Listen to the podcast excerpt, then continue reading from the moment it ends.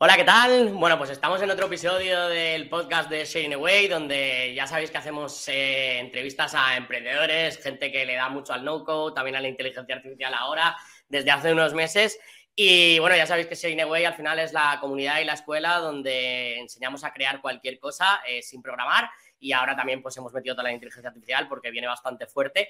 Y bueno, hoy tengo a una persona, ha sido, ha sido muy guay esta entrevista porque hace unos meses, bueno, hace un mes más o menos, yo puse un comentario dentro de la comunidad pues que estaba buscando a gente eh, para hacer estas entrevistas porque al final pues cuesta encontrar, ¿no? Y Benji fue una de las personas más curiosas porque ahora, te presento Benji, pero eh, fue muy curioso porque me contestó a este correo electrónico y a esta comunicación eh, que se le había, se le había pasado un contacto con un vídeo. Entonces él me explicaba todo lo que hacían y me encantó porque es una manera muy, muy guay de, de romper el hielo. Y bueno, ahora vamos a hablar de muchas cosas, pero Benji, ¿qué tal estás? Que te tengo ahí sin decir nada.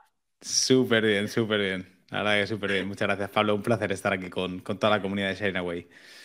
Es brutal, es brutal. Y además es que moló mucho, ¿no? Porque cuando me pasaste el vídeo, yo te hice otro vídeo, tú otro vídeo. Entonces nos empezamos a comunicar de esa manera. Entramos en una cadena viciosa. Tal cual. Bueno, pues eh, Benji viene a contarnos eh, todo sobre, sobre dos proyectos, además, eh, Will Mail y Will Metrics. Y es verdad que Benji no es el fundador, pero Benji es como la, la cara visible, ¿no? Eres la imagen de la empresa. Entonces, yo quería preguntarte, lo primero, se lo pregunta a todo el mundo, pero es que esta pregunta me, gusta mucho, que, cómo te defines eh, tanto a nivel profesional, pero también un poco a nivel personal, para que la gente pues, te vaya conociendo.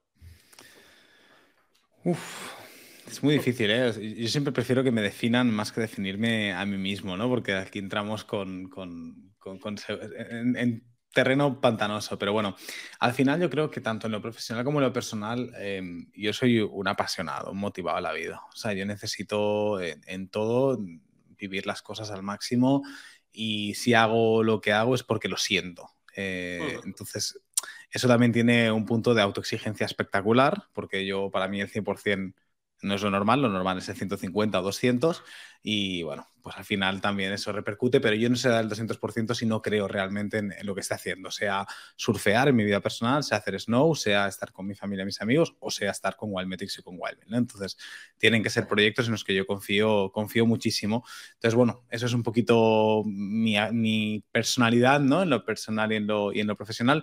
Y en lo profesional sí que es cierto que tanto en Wildmail como en Wildmetrics estoy en la parte de growth, ¿vale? Está ayudando a estos proyectos a, a hacer crecer y bueno, ahora hablaremos un poquito de todos ellos y de todos estos, eh, digamos, aprendizajes que nos hemos topado por el camino, vamos a llamarlo de una manera elegante.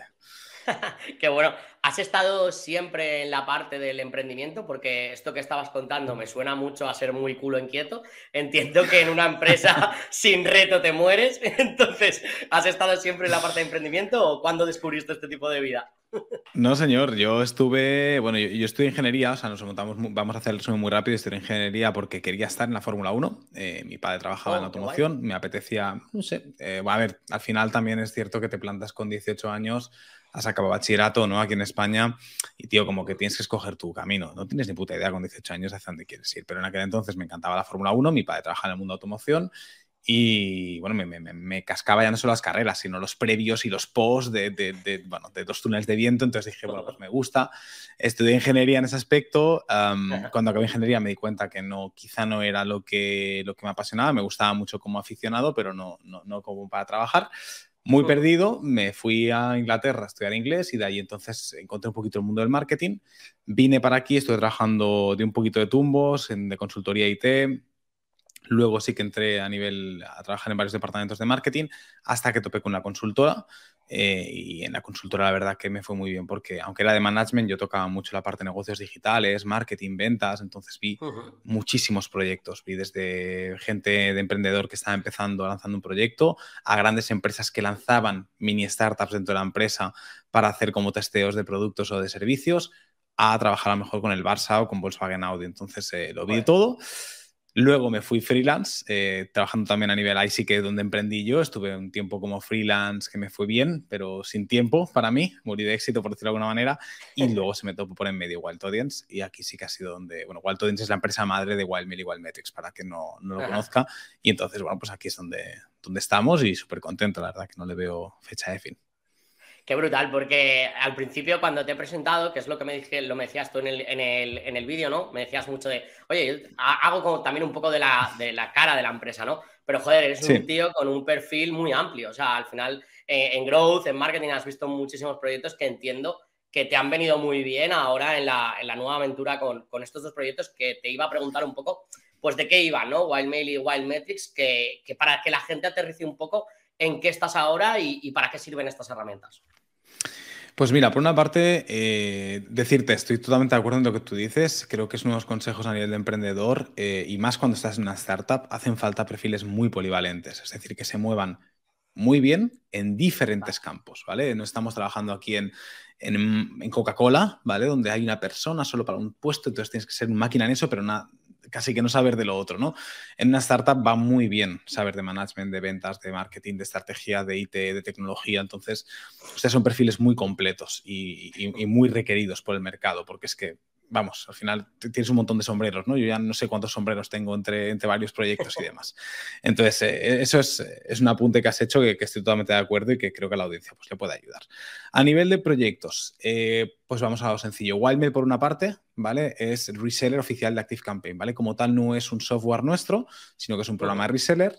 ActiveCampaign seguramente lo conoce muchísima gente a nivel de email marketing, automatización y tal. Pues bueno, hablaremos a lo largo de la historia, a largo de la entrevista, un poquito toda la historia detrás de Wildmail, pero hemos pasado a ser el reseller más importante o más grande de, habla hispana.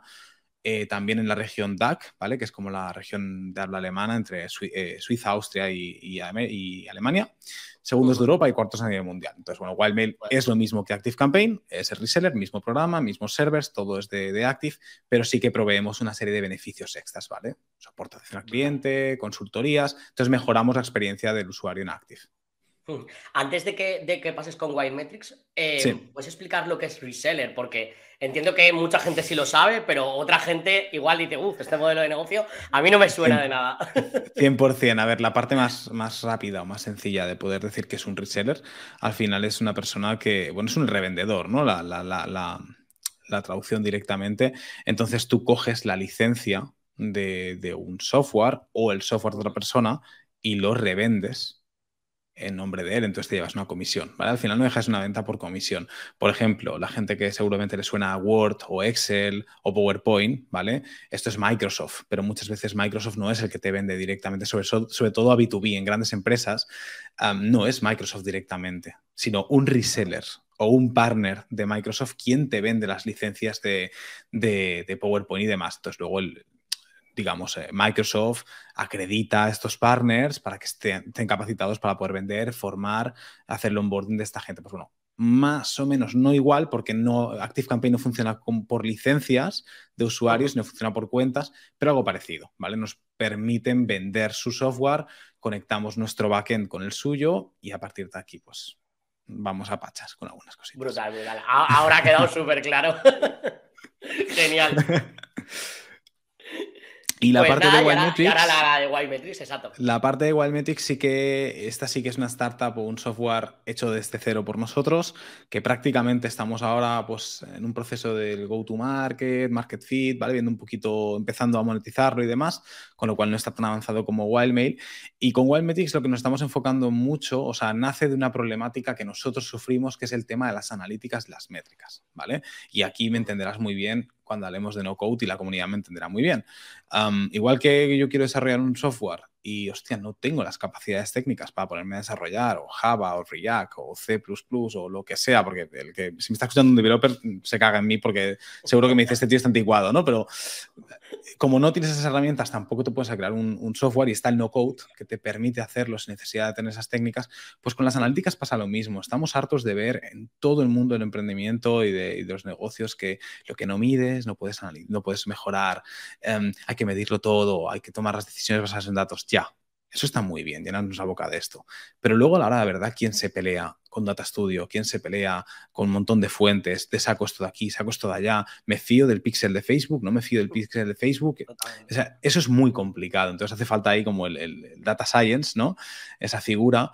Y con Wellmetrics dijimos, coño, no puede ser que esto sea tan complicado. Entonces nace de esa problemática, pues yo también, bueno, perdía muchísimo tiempo extrayendo la información poniéndola en un Excel y luego analizándola. Era una locura. Era como, Dios, el valor está en analizar los datos, pero no en, en montar 28.000 columnas y filas y tablas dinámicas, historias. Entonces, nace de ahí y con Wildmetrics, bueno, pues hemos pasado, por, hemos ayudado a la parte de no code, nos hemos ayudado también de la parte de IA para hacer un software de métricas, sobre todo muy enfocado a la parte de growth, ¿vale? Del crecimiento de empresas SaaS B2B. ¿vale? Nos enfocamos mucho al nicho SaaS B2B para hacerles crecer, pues el MRR es la, es la estrella polar de cualquier, de cualquier negocio de software. O sea, es, brutal. En resumen, al final, eh, oye, acople Wild Metrics eh, para quitarme ese dolor de implementación, entiendo, y encima la inteligencia artificial metida dentro de la herramienta hasta el nivel que tengáis, que ahora mismo no, no, lo, no lo sé, me va a ayudar en la toma de decisiones y en la interpretación de esos mismos datos, ¿no? más o menos, exacto. Si algún, si algún SaaS nos escucha, disculpar, o, a lo mejor alguien que trabaja con, con SaaS, seguro que le suena mucho el software de Amplitude. ¿vale? Es muy famoso, o June, ¿vale? Que, al final lo que te permite son métricas de tu producto y ver qué funcionalidades están utilizando más, cuántas veces se loguean en, la plataforma, cuántos usuarios activos tienes, eh, cuánto tiempo pasan, eh, cuántos dashboards o cuántas cositas han creado en cada funcionalidad. Eso es un software de métricas muy enfocado en producto.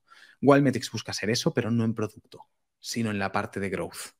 ¿vale? En, las famosas, en las famosas métricas de AR, de adquisición, activación, referral, revenue, mucho más enfocado en ese aspecto. También tocamos parte de, producto, pero sobre todo nos enfocamos en el growth, en hacer crecer el MRR, el, bueno, monto recurrente mensual. Sí, sí, sí, perfecto. ¿Y por qué, por qué decidís eh, crear dos proyectos? Entiendo que igual el de reseller no es tan complejo, el, el de Wildmail, el de Wildmetrics sí que me parece muy complejo. Eh, a nivel tecnológico, ¿por qué decide la empresa crear dos proyectos a la vez? No fue a la vez, no fue a la vez. Y tiene un porqué, tiene un porqué todo. Mira, esto nos remontamos, hacemos un poquito de, story time, eh, nos remontamos justo antes de pandemia. ¿vale? Finales de 2019, nosotros venimos, bueno, Wild Audience en aquel tiempo era consultoría y, bueno, teníamos Member 7, también teníamos consultoría, vendíamos muchos embudos de venta, email marketing y demás. Y bueno, estábamos un poquito, yo estaba cansado de la consultoría personalmente, ya mucho tiempo antes de Wild Audience trabajando en consultoría, aunque me gusta, no lo quería seguir haciendo de forma activa, también la parte de equipo, bueno, hacía falta un cambio por A o por B, ¿no? Entonces, salió el tema de hacer un SaaS. Oye, ¿y si hacemos un modo de negocio SaaS? Bastian venía de trabajar en Close.io, ¿vale? En Silicon Valley, siempre le había gustado mm, y, bueno, surgió la idea. Pero claro, teníamos muy claro que no queríamos ir a VC, que no queríamos ir con inversores, ¿vale? Con Venture Capital, queríamos ir con Bootstrap, es decir, a través de nuestros propios recursos levantarlo. Eso es una locura, es, es, muy caro y a Bastian lo queremos muchísimo, pero no por su dinero, porque obviamente no tenía tanta pasta como para, para crear un o sea, crear un software es muy es carísimo, ¿vale? O sea, aunque, aunque la gente, el usuario sea un no-code, hace falta mucho developer detrás para crear algo no-code, ¿no? Entonces... Por eso, por eso. Eh, surgió la idea de decir, oye, ¿y si tenemos un inversor? pero hemos dicho que no hay inversores. No, no, pero ¿y si tenemos un inversor que es propio? ¿Y si nos apalancamos? Entonces, aquel entonces nosotros ya éramos, ya éramos consultores de ActiveCampaign, ya teníamos la afiliación de ActiveCampaign, éramos resellers, pero éramos un número, o sea, era una, una línea de negocio pasiva total. Y dijimos, ¿y si le damos caña a esto? ¿Y si nos convertimos en unos grandes? Hacemos crecer lo que ahora es Wildmail, ¿no? Un programa de research. Nos apalancamos en un, software que ya está más que testeado, que haya audiencia fuera, que tal y cual, que nos quitamos ese riesgo, que, perdemos margen, obviamente, y perdemos control en el, en el producto. Pero te quitas mucho riesgo, hagámoslo crecer y que Wildmail sea el inversor de este nuevo software que ahora es Wildmetrics, que en aquel entonces no teníamos ni idea, ni el nombre, teníamos que testear la idea, era muchísimo riesgo. Entonces fue una idea de minimizar riesgos y a la vez, pues oye, alimentamos al inversor de, otro software y con todo lo que ganamos de Wildmail, pues prácticamente, aparte de pagar sueldos y tal, lo reinvertimos en, en este nuevo software que es Wildmetrics. Y de ahí surgió un poquito la idea, la verdad que luego ha habido mucho más, porque ya no solo ha sido Wildmail, no ha sido el inversor de Wildmetrics, sino piensa que nosotros veníamos de no hacer, aunque teníamos experiencia consultando algún SaaS, eh, no, no, habíamos montado un SaaS, con lo cual, claro, Wildmetrics ya es nuestro segundo SaaS, no es nuestro primero. ¿Vale? Entonces, uh, ya no solo sirve de inversor, sirve de formación, sirve de escuela, sirve de pegarte muchas hostias, sirve de mucho aprendizaje. Para con este, pues bueno, nos pegaremos más hostias seguro, pero como mínimo no las mismas, ¿no? Entonces, eso también ayuda muchísimo. Entonces, fue una decisión de, bueno, nos va a llevar más tiempo, desde luego, pero si sale bien, creo que es un caso de, éxito brutal, ¿sabes? De contar cómo, cómo montar una empresa a, través de apalancarte de un programa reseller de otro, ¿no?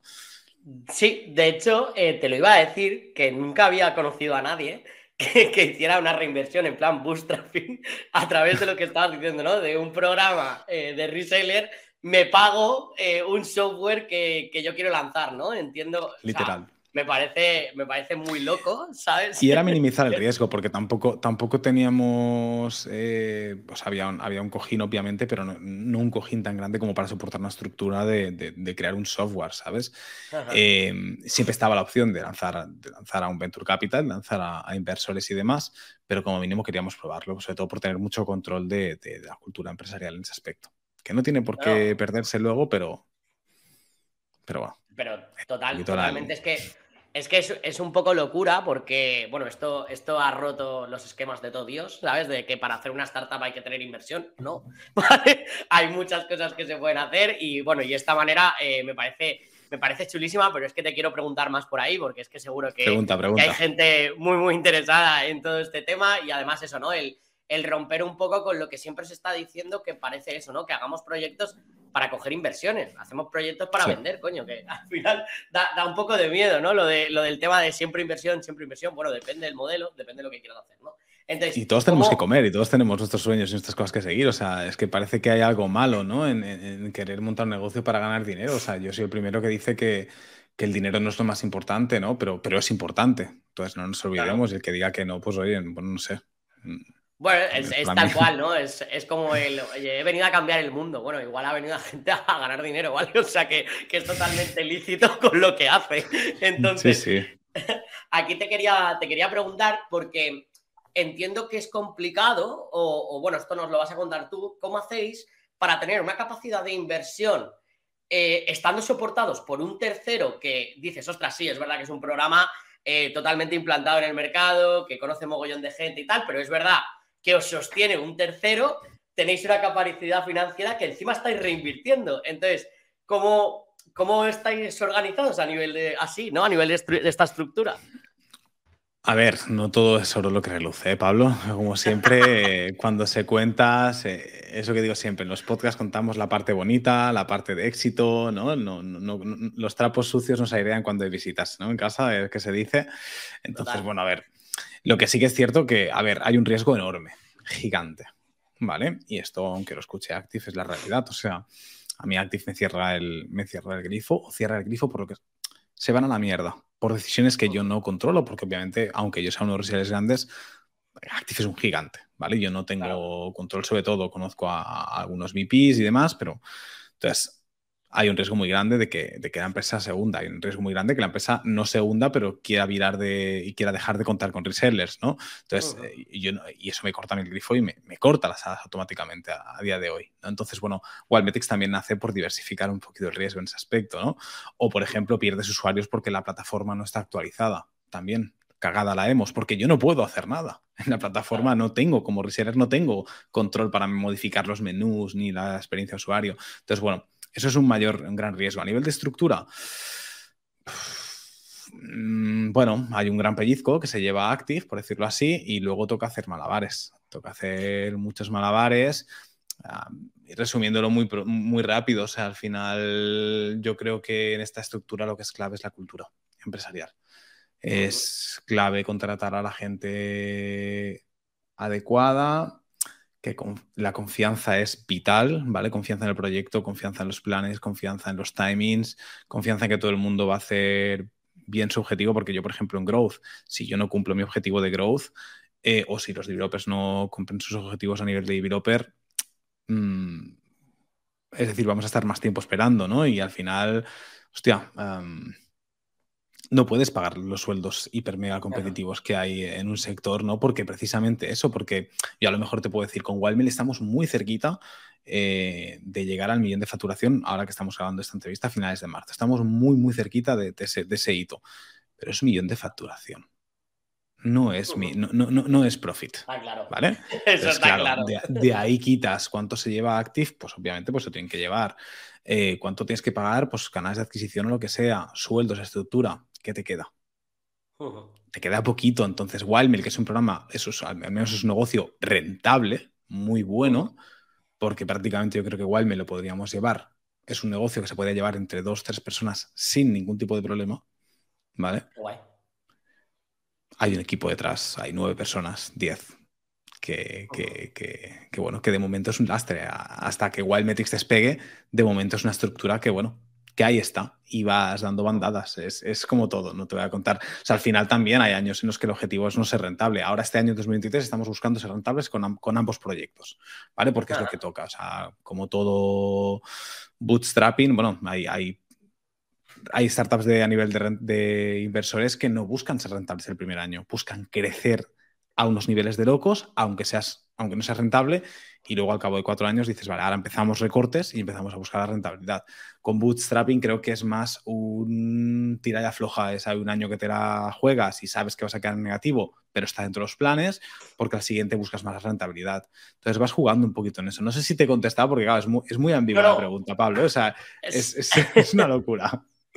A ver, es una, es una pregunta que, que me, me, gustaba hacerte porque es una pregunta bastante compleja eh, en la que creo que la has solventado brutal y ha quedado como muy claro explicado de manera natural, ¿no? No todo es bueno ni malo, eh, son formas de hacer las cosas, eh, pero oye, desde, desde tu parte creo que es potente el, poder explicarlo de esa manera. O sea, me has contestado perfectamente a lo que, realmente te preguntaba. O sea, todo el equipo asume un riesgo. Por eso es muy importante la confianza, la confianza en el CEO, la confianza en el equipo, porque tú asumas un riesgo, me invento. O sea, al final, bueno, lo que he dicho, ¿no? A nivel salarial o a nivel de, competitividad, cualquier empresa americana te puede pagar más pasta de la que a lo mejor podemos estar pagando a nivel de empleados, ¿no?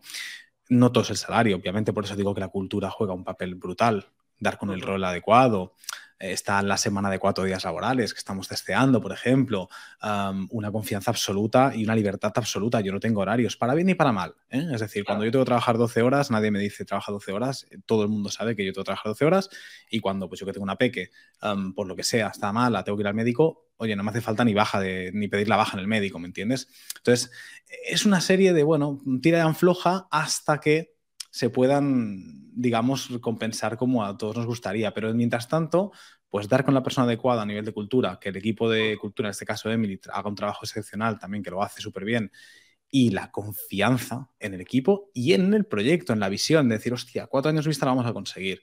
Y obviamente siempre hay un riesgo ahí, están los phantom shares también, bueno, equity, eso también es muy normal en las startups, porque un mundo de startups es, un gran riesgo, ¿vale? No solo asume riesgo el CEO o el fundador.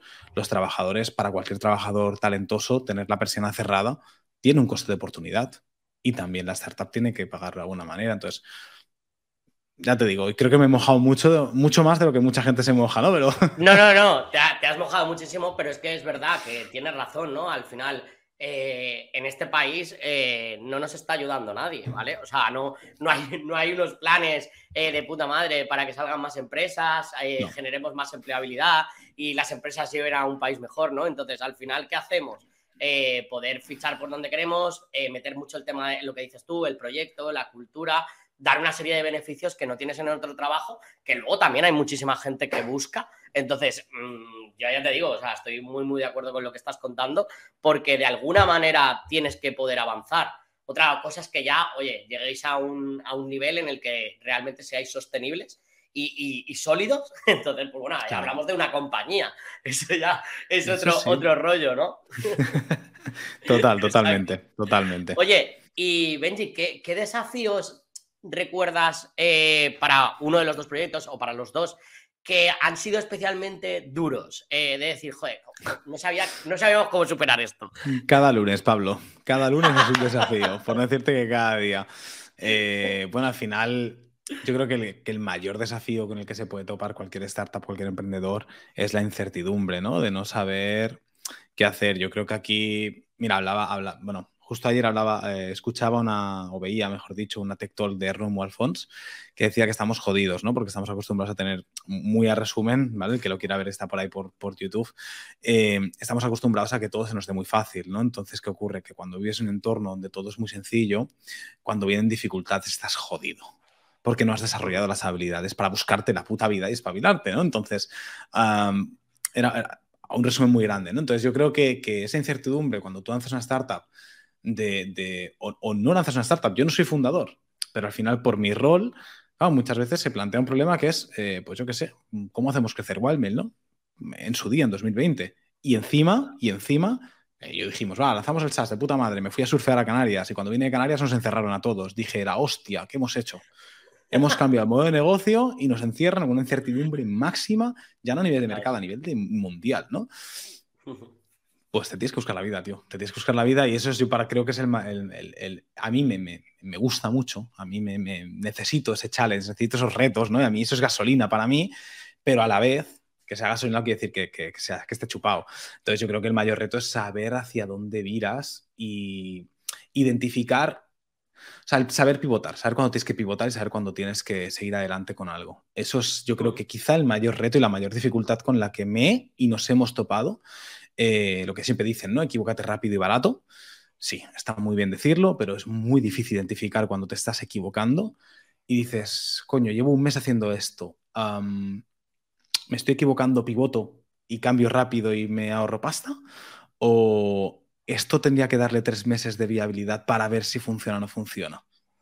Esa, esa, decisión es muy difícil y esa decisión nos la hemos topado en algunas cosas y yo pues ha habido veces que he dicho, Bastian, confía en mí, va.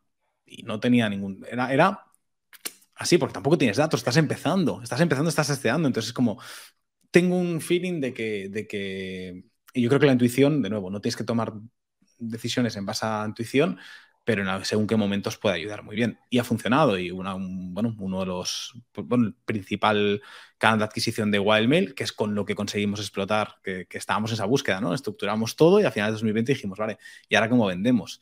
Tú eres una startup, eres bootstrapping, no tienes mucha madera, ni mucho recurso, ni mucho dinero que quemar. Con lo cual, olvídate de tráfico pagado. Olvídate absolutamente, tú no puedes pagar esos costes de adquisición ni de coña, ¿vale? Ni siquiera por una prueba gratuita que luego no sabes ni cómo vas a convertir. ¿Qué haces? ¿Te metes a contenido? Blog, que es posting y tal. Tiene buena pinta, pero eso no es rápido. ¿eh? Eso, eso tienes medio largo plazo y tú no tienes tiempo. De medio largo plazo estás muerto ya. ¿Vale? Entonces tienes que encontrar algo. Y yo, pues bueno, tiré por la afiliación mm, con un approach o un ángulo diferente. Eh, tirando de cartera de contactos y de nuevo, pues con esos vídeos que te contacté, por ejemplo, Pablo, a mí me funciona muy bien porque entonces nadie hacía un vídeo. Entonces tú escribas un correo y dices, te graba un vídeo personalizado y ves que el tío, aunque no actives el sonido, está diciendo Pablo de Sharing Away y dices, hostia, calla, que, el tío, que el tío me lo ha grabado, ¿sabes? Espérate. Entonces eso me funcionó muy bien, pero claro, mm, estuve como tres meses grabando, creo que eran entre 5 y 10 vídeos cada día. Se dice rápido, ¿eh? bueno, excepto fines de semana o sea, son muchos vídeos. ¿eh? Y cuando tú llevas mes y medio, dos meses, y el ratio de, respuesta es bajísimo, y cada día estás grabando vídeos con la energía que supone, y decir, hostia, hostia, hostia, hostia, que, me, que, está funcionando, luego de repente un día funciona y dices, clave, clave con el copy, clave con, el, con, la manera de hacer el vídeo, clave, y entonces a partir de ahí lo replicas. Pero aguantar esa, la, la, calma en mitad de la tempestad no es sencillo. Para mí es el mayor reto y mayor dificultad con la que me he topado cada emprendedor y cada equipo de growth o cada mm, CEO lo extrapolará a su propia tormenta. Pero yo creo que es la mayor dificultad, mantener la calma en mitad de tormenta. Sí, porque aquí, o sea, sobre todo lo que estabas contando y sobre esta última frase que me ha encantado, es como, porque hay veces que te enamoras hasta de tu propia idea, dices, joder, no está funcionando, pero es que tiene que funcionar. Y lo que decías antes, ¿no? ¿En qué momento decides sí o no, ¿sabes? O esto no va a funcionar en la vida, o es que no lo he hecho bien, que tiene como la, duda esta de la muerte, ¿no? Eso es muy difícil, eso es muy difícil. Yo también, eh, viendo, por ejemplo, el método Williams de, Will Smith, eh, que no la he visto, pues que se recomienda, es un peliculón, a mí me gustó mucho. Claro, él tiene una confianza ciega en su plan, para que Serena y Venus sean estrellas de, mundiales a nivel de tenis. Claro, en una película de Hollywood, pues hostia, todo pita como, guau, qué guay, porque claro, él está seguro de su plan y tal. Pero es lo que tú dices, sí, sí, está seguro de tu plan, pero, pero hasta que llegas a ver resultados, que eso es lo que, eso es lo que no nos venden las películas y las series, hasta que llegas a ver resultados, hostia, hay muchas noches y muy oscuras por en medio. Entonces, eh, eh, te, te, bueno, te asalta el decir, ¿me estoy equivocando? ¿Debería parar? ¿Eso es el destino que me está diciendo que no voy bien? ¿O debo seguir con una certeza absoluta? Y la respuesta no es clara, no es clara, depende de muchas cosas, ¿sabes? Y bueno, hay un, factor de suerte. Siempre yo creo que menospreciamos el factor suerte, que no quiere decir que no quiere decir que las cosas vengan por suerte. Es decir, para mí suerte es trabajar como un cabrón, eh, sin parar, intentar esforzarte un montón y entonces cuando te esfuerzas un montón y trabajas un montón, tienes la capacidad, de otra manera imposible, de ver la oportunidad que llamamos suerte. Pero la suerte no viene sin trabajo duro. Totalmente. Me parece una de las mejores respuestas a una pregunta que, realmente he preguntado muchas veces de a qué desafíos te, encuentras, ¿no? Porque la gente, yo el primero, ¿no? Suelo, me suele ocurrir algún ejemplo y sobre ese mismo ejemplo digo, guau, pues fue un desafío y lo, lo solventamos así, ¿no? Pero creo que has dado en la clave con, un desafío que es constante y además que, creo que todo el mundo se puede identificar con él, sobre todo la gente pues, que estamos escuchando este tipo de podcast. Es, muy genérico, ¿eh? es decir, podríamos hablar, entrar al detalle y decir, hostia, pues cuando teníamos un churn del 5%, como coño bajamos el churn rate al 2,5 o al 3%, eh, cuando teníamos un problema con el onboarding, como, o sea, puedes ir mucho más directo, pero creo que al final la respuesta genérica sirve para todos estos casos más específicos, ¿no? Y al final es eso, es una incerteza espectacular y es tener seguridad para tirar adelante y probar, testear, probar, testear, probar rápido. Yo siempre digo que, una startup es un velero. ¿Vale? Entonces tú no puedes compararte con una gran empresa que es un transatlántico, que tiene un, músculo financiero espectacular y que a una olita, mm, pues ni se entera de, una ola de 5 metros que le, que golpea un transatlántico. Entonces él se puede, va más lento, pero va más seguro. Tú eres un velero, a ti como venga una olita de 5 metros, te tumba y se acabó. Ahora, por contra, tú tienes la capacidad de virar muy rápido. Cuando el, sol, cuando el viento sopla por otro lado, tienes la capacidad de virar mucho más rápido que ellos, tienes, una es mucho más reactivo. Y eso es lo que hay que utilizar a tu favor. Brutal. Brutal. Yo creo que con esto también queda súper chulo. De hecho, es una cosa que, yo también he utilizado mucho porque eh, cuando tenía 16 años, hasta los 20, 24, 25 más o menos, eh, estuve trabajando en regatas de, vela. Entonces, soy oficial nacional de regatas. Entonces, claro, eh, me, venía, me venía, tío. O sea, que esto lo digo mucho también porque, porque la verdad que creo que es muy fácil de, llegar a entender entre una startup, una empresa más pequeña y una compañía gigante, ¿no? Y también te quería preguntar, ¿por, qué decidís? Bueno, sí que nos has contado, White Metrics, oye, decidimos que sea una herramienta no-code eh, por todo el dolor que a la gente de growth y a la gente de negocio de las métricas nos duele y lo difícil que es montar ese tipo de, dashboards.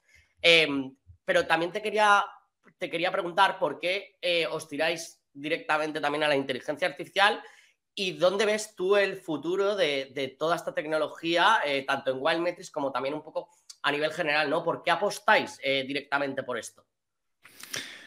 A ver, el tema del no-code era sencillo. Es decir, creo que.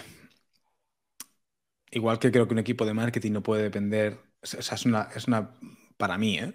Desde mi punto de vista, gente que pensará que no, pero para mí es una aberración que un equipo de marketing dependa de un, equipo de desarrollo o de informáticos para desarrollar una página web. Eso es absurdo, es decir, hoy en día pues es que ya directamente con WordPress, con cualquier plantilla, con Webflow, ¿vale? Tú puedes crear tu plantilla, tu landing page, testear marketing o growth, necesitamos testear muchísimo, hacer A-B test y no puedes estar chupando siempre de, los recursos de, developers que, que tienen otra, otra, otra finalidad, ¿no? Y que, también van, van a gas.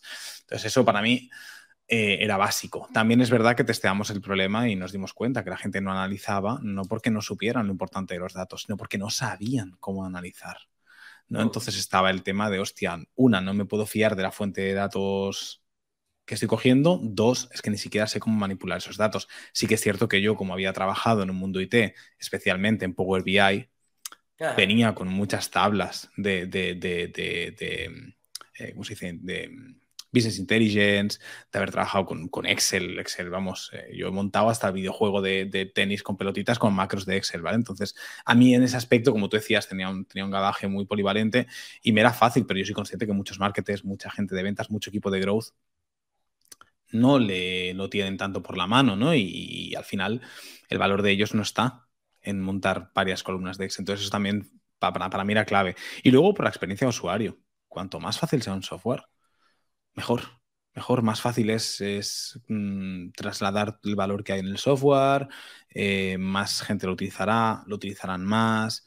Entonces, al final, cuanto más sencillito sea, muchísimo mejor. Ya lo vemos incluso con los developers, que coño, los developers, digamos, son los mineros, son los que pican y sacan el diamante de la roca directamente, ¿no? O sea, y también tienen cada día herramientas que lo hacen más sencillo, React, librerías, o sea, al final es que, es que va para allí la tendencia. Entonces, para mí, hacer algo tenía que ser no code, ¿vale? O sea, eso es, bueno, para mí, para todo el equipo, no, no solo yo. Eh, Bastian, en este caso, que era, que es el CEDO y el Product, y el, y el product Manager, por decirlo así, lo tuvo muy claro desde el principio y también los developers. Luego el tema de la IA. Antes, antes de que ah, pases a la IA, eh, quería apuntar para no hacértelo al final y para que la gente también lo cohesione bien o lo relacione bien, es que, eh, bueno, los devs le están usando, de hecho el otro día hicimos un evento de No Code for Devs y lo están usando sobre todo el tema de la automatización. Eh, al final lo usan con herramientas no-code y es que es normal porque les da más velocidad a su trabajo. Y luego de una cosa que comentabas y apuntabas, que al principio de la respuesta que me ha molado, que es que, joder, la gente de marketing tiene que aprender, o la gente de recursos humanos ventas tiene que aprender a, crear sus propias soluciones.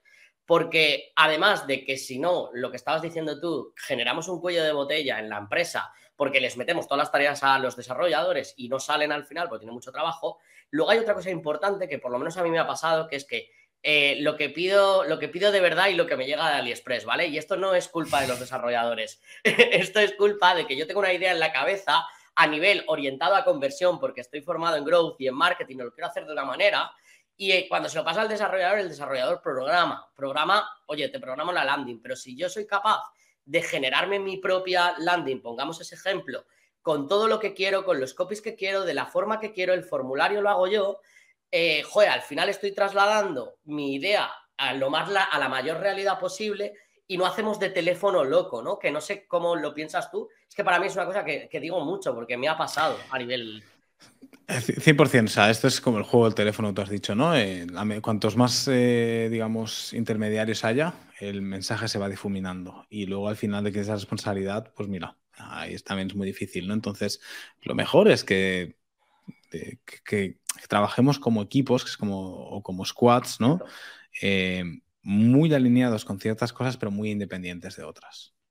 Porque al final hablamos idiomas diferentes, testeamos cosas diferentes eh, y es totalmente comprensible. Es decir, un, un dev te va a crear algo a nivel de código espectacular, pero a nivel de diseño, a nivel de experiencia de usuario, yo que sé, pues a lo mejor no es ideal y el de marketing pues te va a crear, me invento, ¿eh? estoy generalizando un huevo, pero una landing page preciosa y con unas conversiones que te cagas, pero yo que sé que a lo mejor luego, pues yo que sé, pues a nivel de DP es una mierda, va súper lenta a nivel de SEO y te pilla un SEO y te hace una, un headline que te cagas, pero entonces es, es muy fácil caer en ese, en ese juego, en esa confusión. Entonces, bueno, lo mejor es que tengas herramientas no code y que puedas hacer lo que al final estamos súper acostumbrados. al no code también parece que es novedoso porque es una tendencia que está, está lanzándose, pero ya mucho tiempo. O sea, ya unas plantillas de WordPress directamente es no code.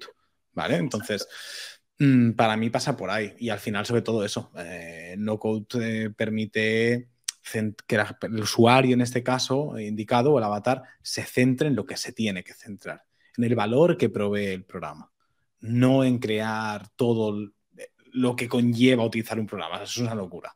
¿Sabes? O sea, mm, yo qué sé, si tú vas a hacer una página web, um, céntrate en crear la página web. No te centres en, hostia, cómo configuro el, plugin y cómo me meto en el, dominio y cómo configuro el hosting y cómo. Eso abruma y al final la gente no lo toca o no lo hace. Entonces, cosas sencillas, al final nos gustan a todos así. Tema de inteligencia artificial que me decías. A ver, um, un poquito por obligación, es decir, a ver quién no se mete ahora en inteligencia artificial, ¿no? uno, por tendencia de mercado, el que te diga que no miente como un bellaco, o sea, la tendencia del mercado está allí y te tienes que meter, tienes que subir, o sea, si no estás fuera. Eh, sí que es cierto, eso sí, que yo sí que veo, estamos cansados de verlo, que, que vamos hacia allí. Sí, ya llevamos tiempo yendo hacia allí. Y de nuevo, igual que el no-code nos facilita muchas cosas, la inteligencia artificial nos va a facilitar muchas otras cosas. Sustituir trabajos y todo esto que se dice, bueno, esto está como mucho en la nube. Yo creo que no. Lo único que sí que te va a permitir ser mucho más ágil, muchísimo más ágil y especializarte mucho más o aportar valor en lo que tú tienes que aportar valor. Entonces, para mí la inteligencia artificial era, era clave en el tema de Wild Metrics, pues tal y como lo vamos, está todavía implementándose, es decir, no está 100% implementada. en cuestión de un mesecito una cosa así creo que sí que se implementa, ya te digo, el roadmap de producto lo voy conociendo, pero no es mi día a día. Pero al final la idea es que tú puedas sacar tus métricas, tú puedas sacar, pues, para poner un ejemplo, tu MRR y digas, hostia, pues mi MRR está en 50.000 al mes, quiero subirlo a 70.000, dime cuánto de probable es en función de mi crecimiento de los últimos meses. Pues es muy probable, es poco probable, qué crecimiento tiene que haber, dime cuánto MRR tengo que meter cada semana o cada día. Eso te permite también crear los milestones, ya no los objetivos, sino, bueno, los famosos, los sprints y, y, todo este rollo, pues lo mismo, ¿no? Poner esos objetivos semanales, el poder decir, oye, dame ideas de cómo aumentar el MRR. Pues oye, mira, ah, tienes esta idea, esta otra, esta otra. O tengo un churn rate muy alto, ¿cómo puedo reducir el churn rate? O sea, al final sería como, para mí, la inteligencia artificial en Qualmetrics sería como tener un asistente, un mini consultor, que te puede guiar y decir qué acciones debes hacer en función de tus datos. Entonces, esa es la idea que tenemos con inteligencia artificial. ¿Qué acabará siendo? Pues seguramente que sean más cosas, porque al final el potencial debe ser eh, de locos, de locos, ¿vale? Se me pasa hasta por la cabeza, lo único que he olvidado es de que en 2023, incluso en 2024 se vea, pero eh, puedes decir, oye, dibújame una simulación, ¿no? Al final, yo cuando veo la inteligencia artificial, que me gusta mucho a mí Los Vengadores, me imagino a Jarvis, ¿no? De Iron Man, eh, o Cortana en Halo, es literal, es decir, oye, simúlame esto, pues coño, mm, ¿por qué vas a tener que hacer tú? ¿Lo puedo hacer yo? Sí, en Excel, con tablas, con datos, con no sé qué, pero a lo mejor aquí yo me lo hace mucho más rápido. Y ante una simulación yo tomo una decisión mucho más rápida y lo que hablábamos antes de Verero, pivoto mucho más rápido con menos riesgo. Entonces, para mí, la inteligencia artificial va a ser un... Eh, es, es un... ¿Cómo se dice? Un un cambio de juego absoluto y un cambio de paradigma. Un game changer. Un game changer espectacular, ¿no? O sea, es.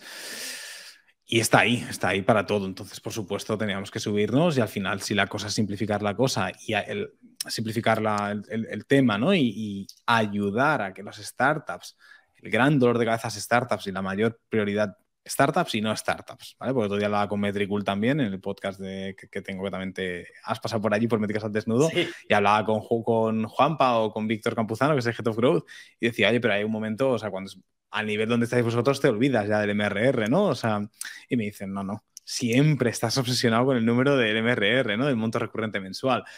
Entonces, es la estrella polar de cualquier, en nuestro, nuestro sector, de cualquier negocio de software SaaS, y es difícil hacerlo subir es complicado, hay muchas cosas que entran en juego, con lo cual hay que simplificar la parte de métricas para dar, coño, un mapa, una guía básica de, este es el mapa de tu negocio, hacia dónde quieres ir, pues vamos a buscar el tesoro, ¿me entiendes? Y la guía te ayuda a buscar el tesoro también, por supuesto, en base a tus datos. Claro, de hecho, esto que comentabas me parece lo mismo, o un pequeño consultor, o un segundo cerebro, o lo que sea, pero claro, a una capacidad eh, muchísimo mayor que tú, eh, relacionando variables que tu cerebro es imposible que gestiones a tanta leche como lo hace la te llevaría mucho tiempo. Te llevaría claro, te llevaría muchísimo tiempo. Entonces, eh, creo que la ayuda aquí es tremenda, ¿no? Eh, o sea, es tremenda tanto a nivel negocio como lo que te contaba yo, que ahora si quieres le, le cuento como el tema de las entrevistas, pero te tengo que dar una buena noticia, que es que la presentación de proyecciones ya ha salido. la va a salir, sale con Copilot y hace proyecciones de lo que tú quieras, gráficos de lo que tú quieras. Te lo pides y lo hace por lenguaje natural. O sea que es una buena noticia para vosotros. Pues nada, ahora, se lo paso, se lo paso a Bastian, que lo sepan. Exacto, esto va demasiado rápido. Eh, el otro día lo comentábamos, ¿no? Te entra un poco de ansiedad porque, joder, va tan rápido que es que no te da tiempo a entender todo lo que viene, eh, que están sacando cada vez más cosas. Además, eh, esta gente de OpenAI es como va desatado, ¿no? Todo, todas las semanas saca algo que es imposible, ¿no? Y yo no sé, yo no sé Google con BART qué tienen pensado, pero desde luego llevan un ritmito esta gente. Bueno, eso que, eso que te decía por WhatsApp antes en que hablábamos fuera de cámaras, ¿no? De, o sea, sí, he probado ChatGPT, nosotros utilizamos ChatGPT para muchas cosas dentro de la empresa, pero soy consciente de que no le estoy sacando el rendimiento, pero es que no tengo tiempo, Pablo. O sea, es que esos dos gran retos, coño. Es que estás haciendo crecer dos proyectos tienes el podcast, tienes no sé qué. Coño, ¿cuándo aprendo, tío? ¿Cuándo aprendo? ¿Cuándo me pongo un poquito en serio, no? Es como. ¡fua! Yo creo, creo que aquí hay una clave eh, que te, la lanzo a ti, por supuesto, que, que joder, nos llevamos súper bien y, bueno, la gente que, que nos vaya a escuchar, ¿no? Creo que la clave está en, en, vez de decir necesito tiempo para aprender, decir no, no, lo incorporo en mi trabajo. O sea, pongo un ejemplo, lo que te comentaba antes, ¿no? Yo ostras, pues hago estas entrevistas del podcast. Entonces, yo lo que quiero mejorar es el tiempo de visualización en YouTube, porque para mí es mejor, ¿no? Más tráfico, más buenas, las entrevistas y tal. Oye, directamente incorporé ChatGPT con la que empiezo a hacer entrevistas, las preguntas mucho más profundas, ¿no?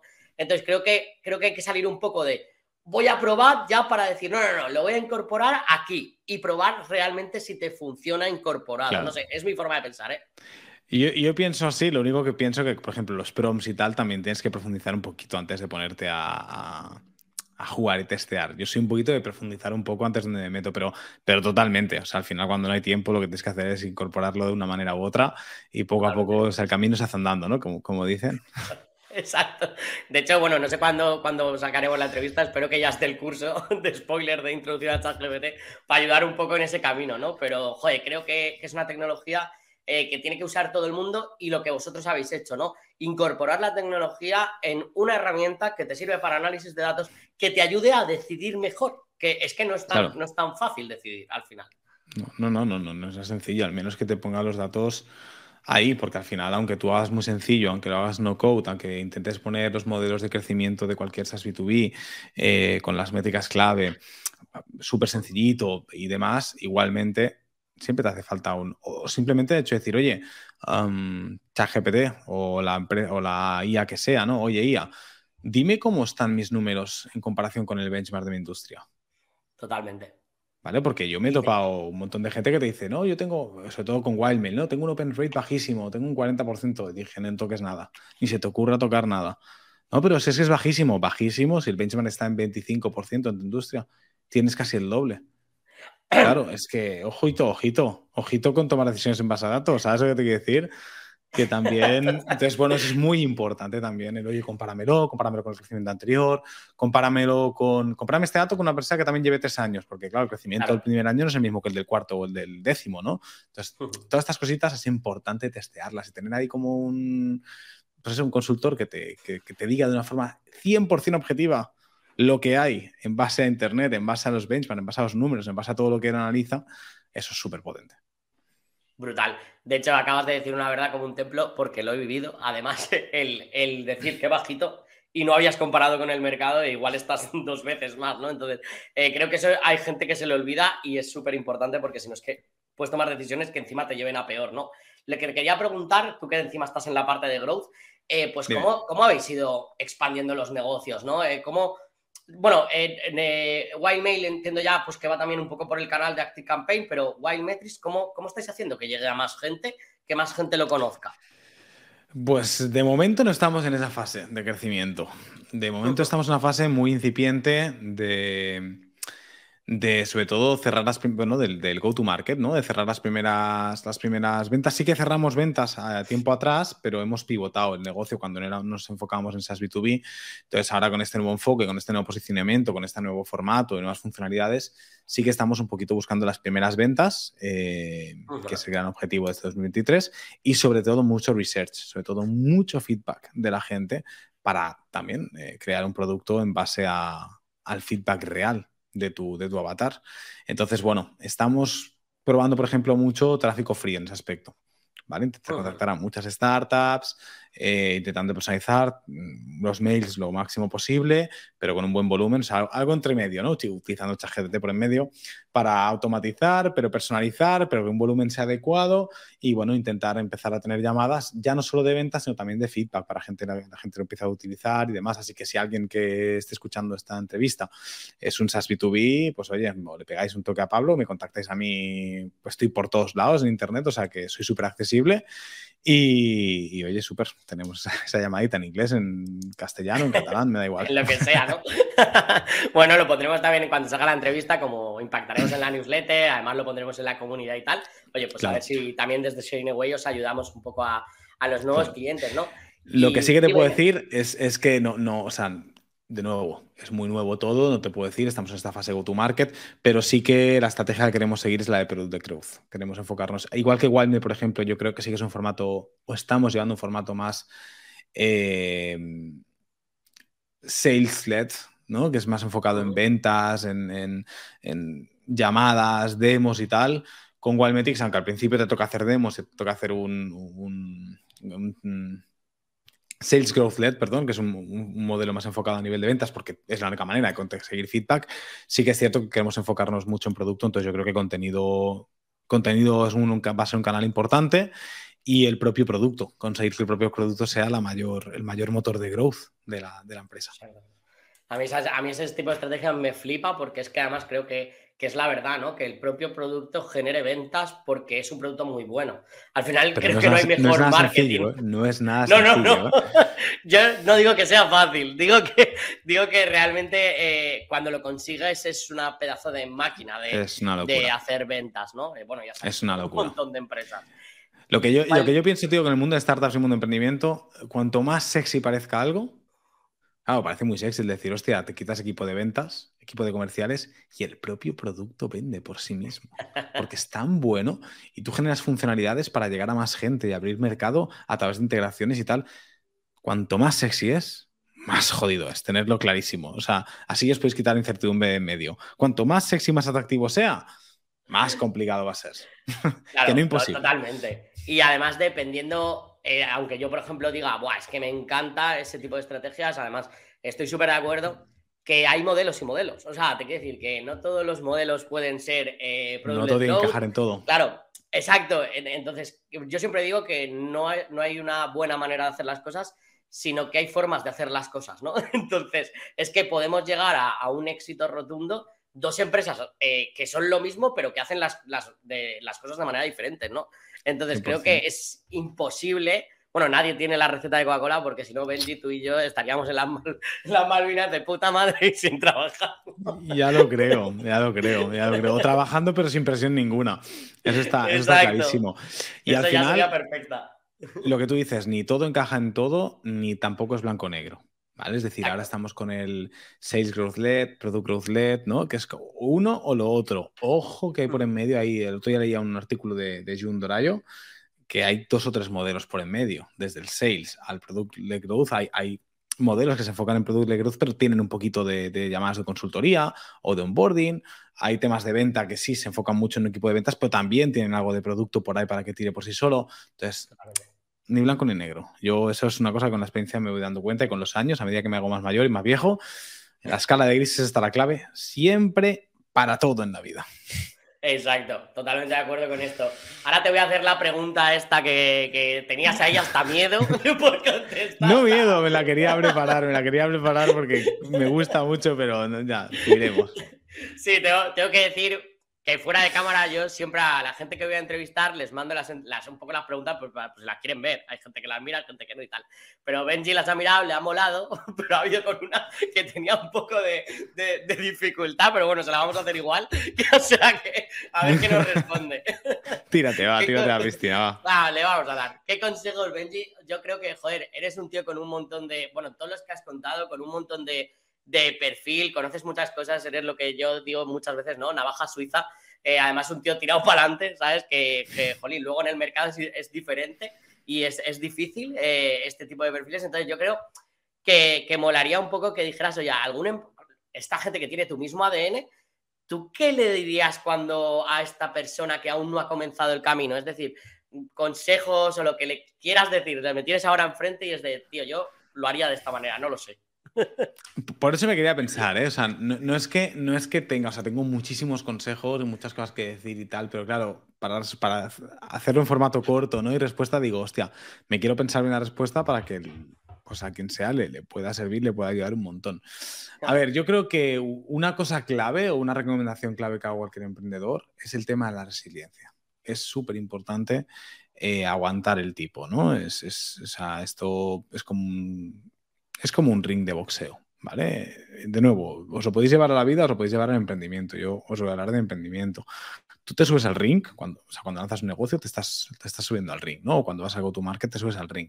No esperes que el contingente no te dé ni un golpe y te empiece a golpear cuando estés listo. Eso es mentira.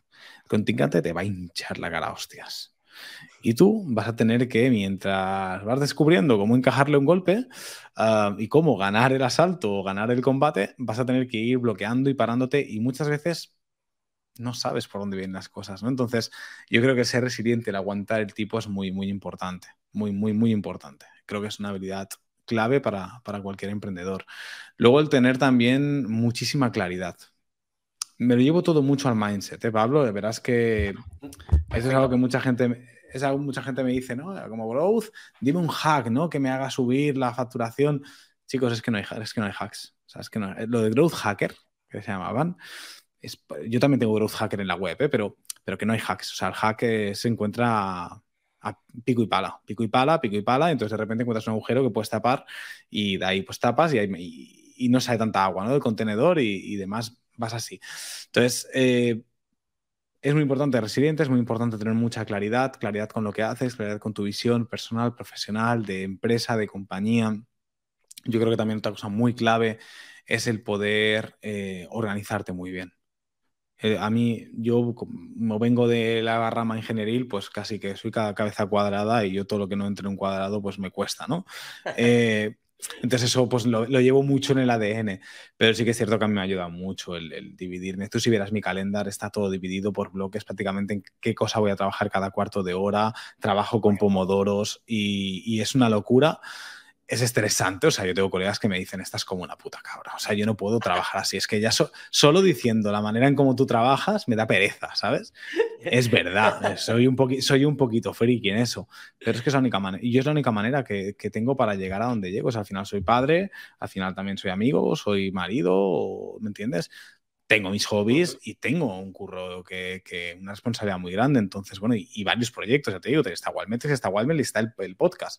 Entonces, bueno, la única manera es dividirte, organizarte súper bien, ser muy fiel a tu organización también. Y que también el equipo también te respete mucho esa organización, que eso también es importante. Entonces, bueno, yo creo que van por ahí un poquito resiliencia, claridad, organización, creo que son cosas muy claras y sobre todo si me tengo que quedar con algo, mindset, chicos. O sea, el emprendimiento de éxito pasa siempre por tener un mindset eh, de éxito, un mindset muy bien trabajado eh, y yo creo que es el éxito de cualquier emprendedor. Cualquier emprendedor o cualquier empresario que ha tenido éxito detrás tiene unos hábitos, detrás tiene una mentalidad, detrás tiene una manera de comunicar, unas soft skills, esas soft skills que no trabajamos, que no se trabajan en ninguna escuela, eh, eso, eso lo tienen muy mamado y muy trabajado. Y por eso llegan a donde llegan y por eso permiten, ven lo que ven y, demás. Yo creo que van, van mucho por ahí los tiros. O sea, eh, vuestro emprendimiento, el éxito de vuestro emprendimiento irá directamente ligado al, al éxito que tengáis a nivel de desarrollo personal. Me parece, me parece muy guay la respuesta, sí que te lo has pensado, ¿eh? o sea, que eso ha estado bien. Eh, he, fluido, Pablo, he fluido, te prometo que no me lo he pensado. no, no, no, me, gusta, ¿no? Porque al final es a nivel eh, de mindset, ¿no? Que, joder, es que esto va muy de eso. Eh, lo único que añadiría a la lista es estar un poco loco, o sea, ser un poco sano pista en este tema, ¿no? Porque es como solo, solo te autoflagelas tú mismo, pero bueno. Es verdad que, yo qué sé, los dos compartimos entre una vida que es dura, que no se cuente ahí que esto es el, el mundo del lollipop, pero luego también es una vida muy satisfactoria, ¿no? A nivel de decir, ¡buah! He conseguido grandes cosas, se me pone la piel de gallina cuando hacemos un lanzamiento, cuando empiezan ventas estás como en el mejor día de tu vida, ¿no? Entonces, creo que tiene las dos partes, es verdad que es un poquito em, eh, montaña rusa, ¿no? Pero, pero bueno, por eso también lo que decías tú, ¿no? El, el aguantar el tipo, el decir, sí, sí, hay días que estoy en la nube y hay días que estoy en la mierda total.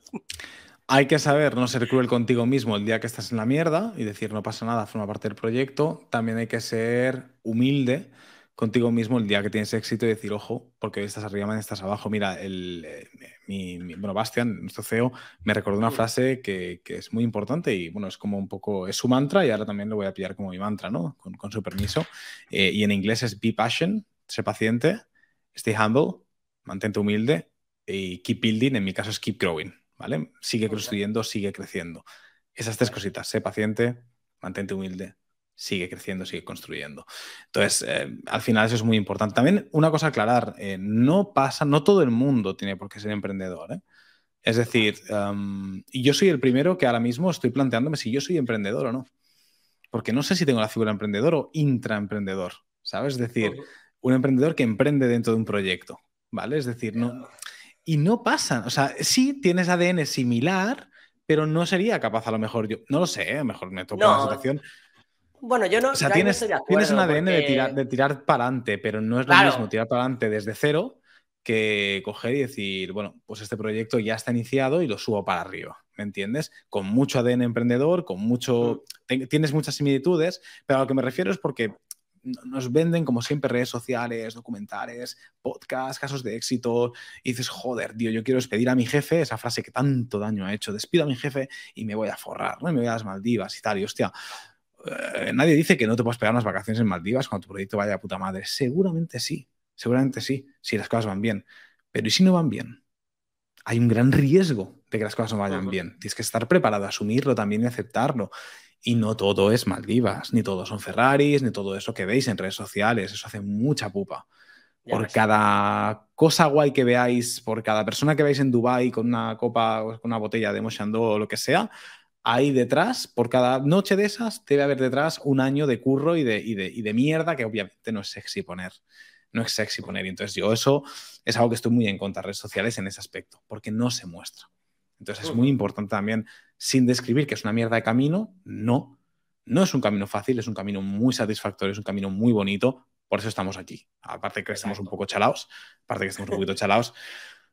Pero ojo, el que, el que emprenda tiene que emprender, yo creo que conciencia con, con, y con, con, seguridad de lo que, lo que espera en este camino. Sí, sí, y entendiendo un poco la, la, realidad, ¿no? De, a mí esto siempre digo que me parece un estilo de vida. O sea, que creo que es verdad que dices que no es para todos, es un, para mí es un estilo de vida.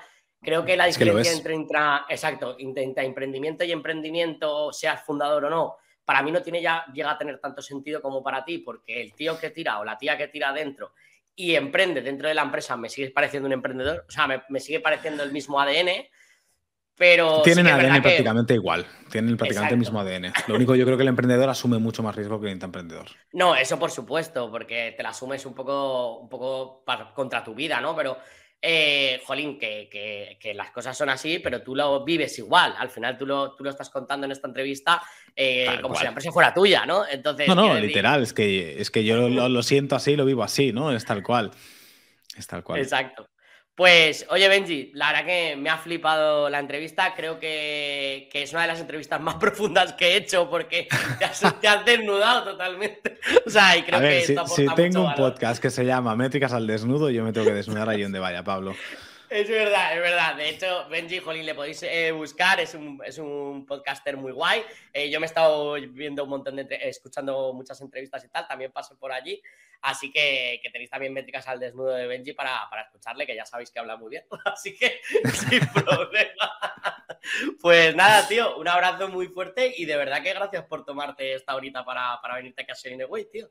Nada, un placer, tío, y agradecerte a ti el, poder estar aquí, también la audiencia que nos ha escuchado y que nos está aguantando aquí, o que me está aguantando una horita, el chapas de turno.